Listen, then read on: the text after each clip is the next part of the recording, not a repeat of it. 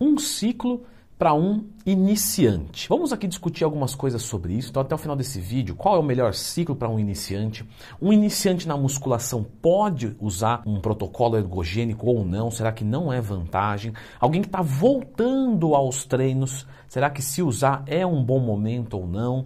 Vamos discutir tudo isso no vídeo de hoje. Então já clica no gostei, clicou, muito obrigado. Se inscreva aqui no canal, muito obrigado por esse um milhão de pessoas engajadas. Vamos por partes. Uma pessoa que é iniciante. Como é que a gente determina uma pessoa que é iniciante na musculação?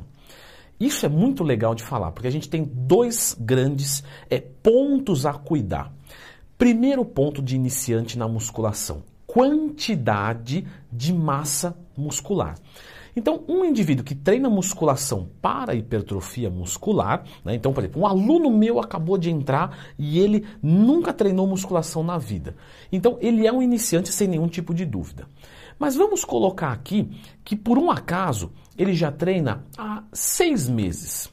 Só que ele iniciou com 70 quilos de massa muscular, número hipotético, e ele continua com os 70 quilos. Ou ele ganhou 1 quilo, 71 quilos. Ele não teve uma assessoria esportiva do Leandro Twin para evoluir no seu limite. E agora? Ele é iniciante ou não? Sim, ele é iniciante do ponto de vista da composição corporal.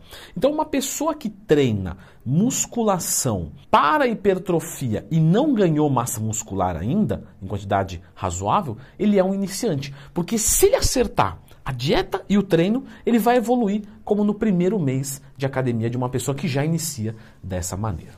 Mas lembra que eu falei de dois grandes grupos, certo? Segundo grande grupo, técnica de treinamento.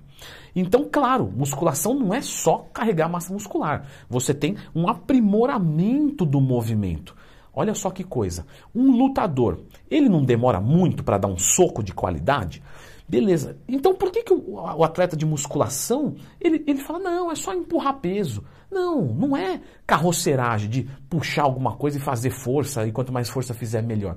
Tem uma técnica. Não, Nentuí, mas eu consigo olhar aqui e faço igual. Não faz não, não faz não.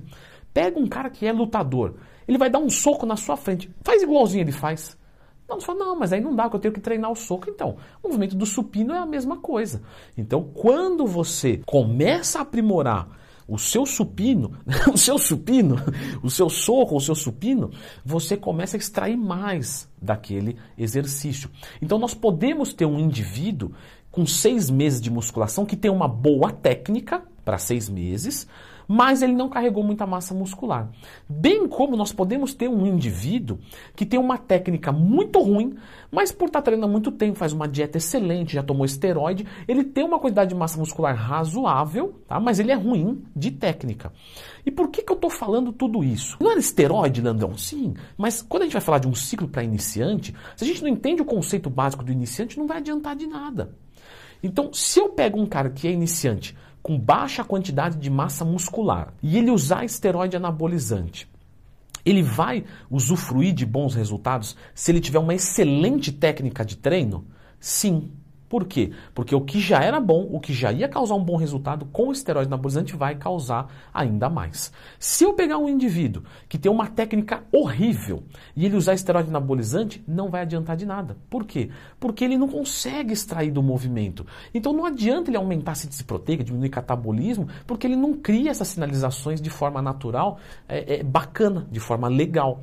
Então, esse indivíduo não vai adiantar. Por quê? Se ele treinar natural, ele vai ter mais ou menos o mesmo resultado do que o hormonizado. Ah, o hormonizado ele ganhou 5 quilos, natural ele ia ganhar 4. Por quê? Porque ele não sabe treinar direito ainda. Então, nesse caso, não compensa usar o esteroide anabolizante. Então, não tem problema nenhum, respondendo, uma pessoa que está voltando a treinar, mas que já tem excelente técnica, ela usar esteroides anabolizantes logo no começo dessa volta. Por quê? Porque ela tem uma técnica, a reaprendizagem motor é muito mais rápido. Então, para você aprender a primeira vez demora, para você reaprender, dependendo do lastro que você tem, o tempo de treino que você teve e do intervalo que você ficou sem treinar, você vai recuperar isso muito rápido e aí sim você consegue um excelente resultado. Que é o que a gente vê nesses projetinhos de 90 dias. Às vezes o pessoal vai lá e fala, nossa, mas mudou muito.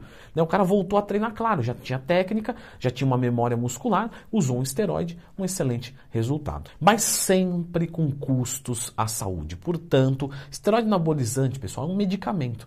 Todo medicamento precisa de um auxílio de alguém competente. Olha a palavra que eu usei, não é só profissional, não. Tem que ser competente. Então, se for usar, procura uma pessoa da sua confiança e vai para cima. E normalmente o que a gente vê é as pessoas competentes prescrevendo de esteroides anabolizantes para iniciantes. Pessoal, sempre coisa leve, tá? E quando eu digo leve, é tanto de quantidade quanto de qualidade. Ou seja, você não vai passar para uma pessoa iniciante uma trembolona. Não faz sentido. Ele não conhece o corpo dele, ele não conhece os transtornos de humor que isso pode causar, os colaterais. É, então, para que, que ele vai para trembolona? Às vezes, para ganhar, ah, a trembo vai me dar 8 quilos. Tá. Aí o cara usa uma coisa bem mais simples e ganha 5, mas com uma segurança incrível.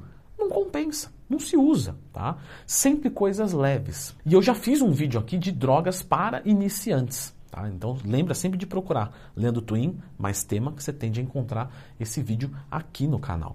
Então, por exemplo, só testosterona para um iniciante é uma boa opção. Só oxandrolona. Ah, mas oxandrolona é droga de mulher. E você é preconceituoso. Claro. Porque se o cara não evolui com oxandrolona, um cara que é iniciante, desculpa, mas a dieta e o treino dele é tão porcaria, mas tão ruim, que você fala, é, beira demência nutricional e, e, de treinamento completa. Porque, claro, se o cara, o cara natural já evoluir, coxandrolona vai evoluir. E com uma boa segurança.